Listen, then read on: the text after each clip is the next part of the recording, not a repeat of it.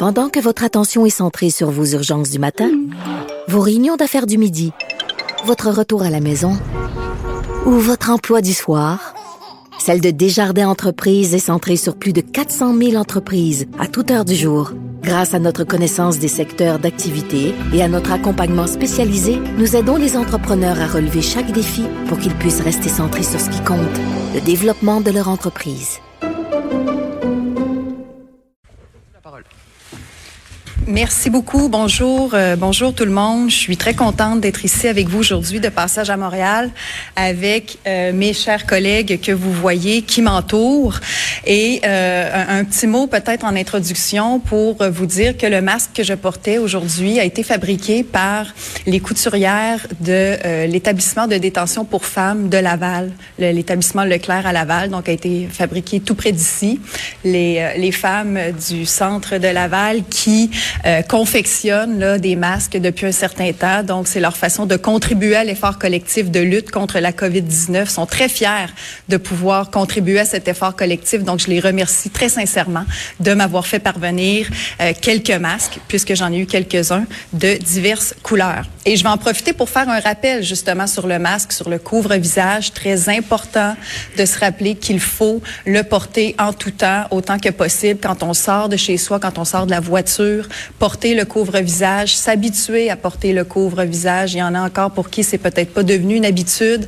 Alors, développer cette habitude, en particulier dans les endroits clos, les transports en commun, les commerces. Il s'agit de protéger les autres. Donc, on doit tous développer cette habitude-là, pas seulement ici à Montréal, dans le Grand Montréal, mais partout dans toutes les régions du Québec. Il faut qu'on développe cette nouvelle habitude de porter le couvre-visage. Il en va de la protection de tout le monde. C'est pour protéger les autres, mais par ricochet, on se trouve à nous protéger tous aussi euh, tous et chacun en créant cette espèce de pool de protection. Donc, on contribue tous à cet effort collectif de protection de la société.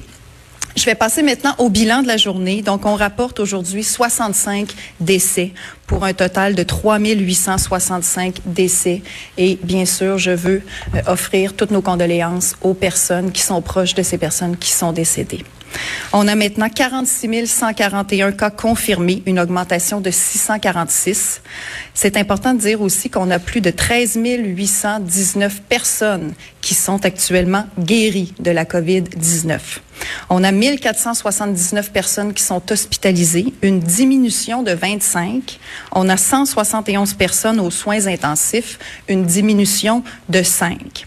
Donc, on continue d'observer cette tendance encourageante dont j'ai parlé euh, avant hier, qui se poursuit, en particulier du fait qu'on a une stabilisation. C'est relativement stable le nombre de nouveaux cas de COVID confirmés, et ce, malgré le fait qu'on teste davantage. Vous vous souvenez que le Québec est un endroit, et l'endroit qui teste le plus au Canada, et toute proportion gardée, un des endroits où on teste le plus dans le monde. Et vous vous souvenez aussi qu'on a cet objectif de euh, d'en arriver à pouvoir faire 14 000 tests par jour. Mercredi, on était à 12 654 tests. Donc, on s'approche de notre objectif de 14 000. On tend vers cet objectif. Et malgré le fait qu'on teste de plus en plus, l'augmentation des nouveaux cas demeure relativement stable. D'où le fait qu'on se permet de qualifier la tendance d'encourageante. Mais euh, on ne sera pas satisfait tant qu'on n'atteindra pas l'objectif de 14 000 tests. On travaille, on continue de travailler pour atteindre cet objectif. Mais on a aussi besoin en parallèle de la collaboration des Québécois. Parce que c'est une chose d'avoir une stratégie de test et de pouvoir tester de plus en plus, mais il faut que les gens qui ont des symptômes, les gens qui ont été en contact avec des gens qui ont la COVID euh, continuent d'aller se faire tester. Donc, j'en appelle là aux, Québécois, si vous avez des symptômes ou si vous avez des, des, un doute raisonnable que vous pourriez être infecté, allez vous faire tester. C'est très, très important. Encore une fois, pas seulement ici dans le Grand Montréal, mais partout au Québec, où vous soyez. C'est très important de euh, se faire tester parce que c'est en testant de plus en plus qu'on va être capable de savoir où sont les personnes infectées, d'avoir un portrait juste de de la situation un peu partout au Québec et de mieux cibler nos interventions et nos efforts pour euh, limiter la propagation et pour euh, contenir la situation et pour lutter ultimement contre la COVID-19. Donc, n'hésitez pas à aller vous faire tester, toujours via la ligne téléphonique que vous connaissez. Et euh, on a besoin de vous pour être capable de maintenir un portrait juste de la situation. Et notre capacité de tester, qu'on souhaite augmenter à 14 000, comme je l'ai dit, c'est un des ingrédients clés dans notre stratégie de déconfinement graduel. Et l'autre ingrédient clé, vous me voyez venir, c'est le fait de rester respectueux des consignes de santé publique. On le répète tout le temps, mais c'est parce que c'est très, très important. On est actuellement dans euh, une, une, période de déconfinement graduel où on annonce, là, vous le voyez, au fur et à mesure, euh, certaines choses qui sont à nouveau, euh, certaines activités qui sont à nouveau permises, certaines activités qui sont à nouveau disponibles, mais c'est toujours ce tributaire de notre respect des règles de santé publique. C'est très important de continuer de rester à saine distance, le 2 mètres, de continuer de se laver les mains, de porter le couvre-visage, d'éviter de se rassembler à l'intérieur.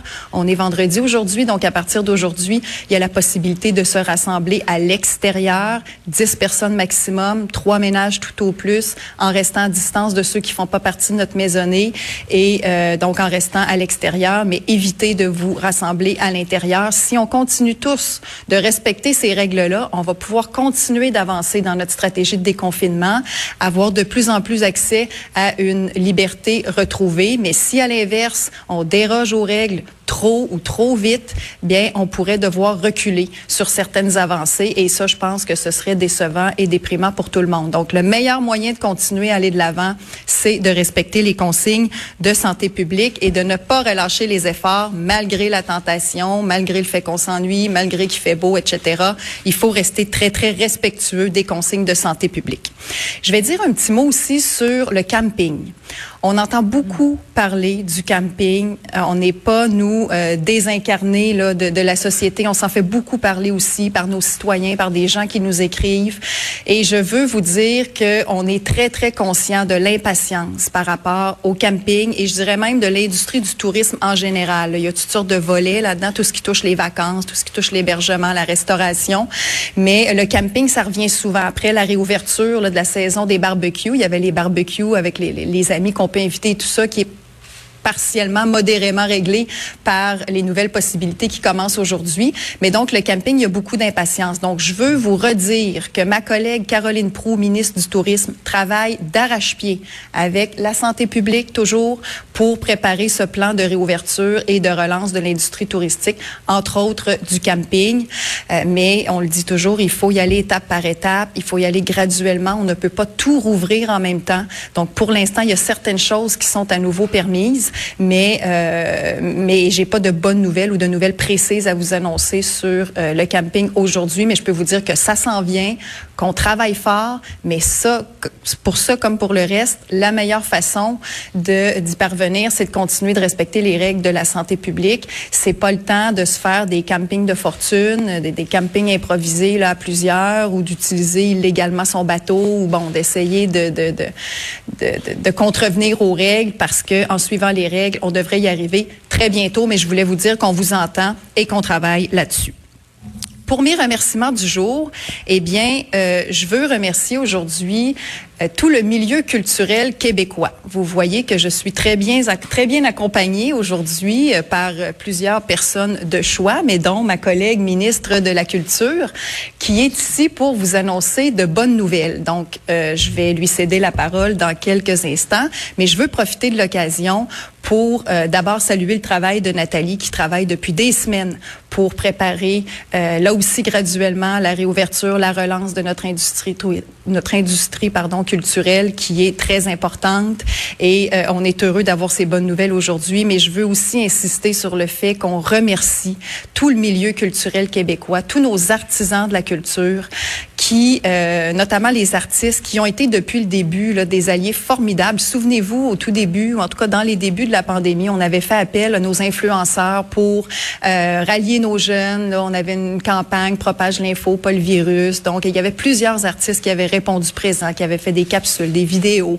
qui ont embarqué dans l'effort de prévention collectif. Donc, depuis le début, les artistes qui s'investissent beaucoup, on veut les remercier. Les chanteurs, les musiciens qui ont fait des chansons pour égayer nos, nos journées, nos soirées, nos nuits, selon euh, selon les horaires, les comédiens, les animateurs qui ont conceptualisé des émissions. Donc tous nos nos artistes qui ont trouvé des moyens de nous divertir pendant ces temps difficiles, tous les travailleurs aussi des cinémas, des théâtres, des euh, des bibliothèques, des musées et euh, de tous les de tous les volets de cette industrie culturelle qui est si importante. On sait que vous vivez des temps très difficiles. On vous entend aussi et on veut vous remercier de votre patience, de votre résilience. Aussi dire qu'on ne vous oublie pas. La preuve en est que ma collègue est présente aujourd'hui. Donc on ne vous oublie pas et euh, bien au contraire, c'est le temps plus que jamais de soutenir nos artistes, de tirer profit de notre belle culture, de, euh, de, de consommer notre belle culture, de miser sur ce qui fait qu'on est ce qu'on est, qu'on est si fiers d'être québécois. Et ça, c'est notre culture qui nous lie tous ensemble, malgré le fait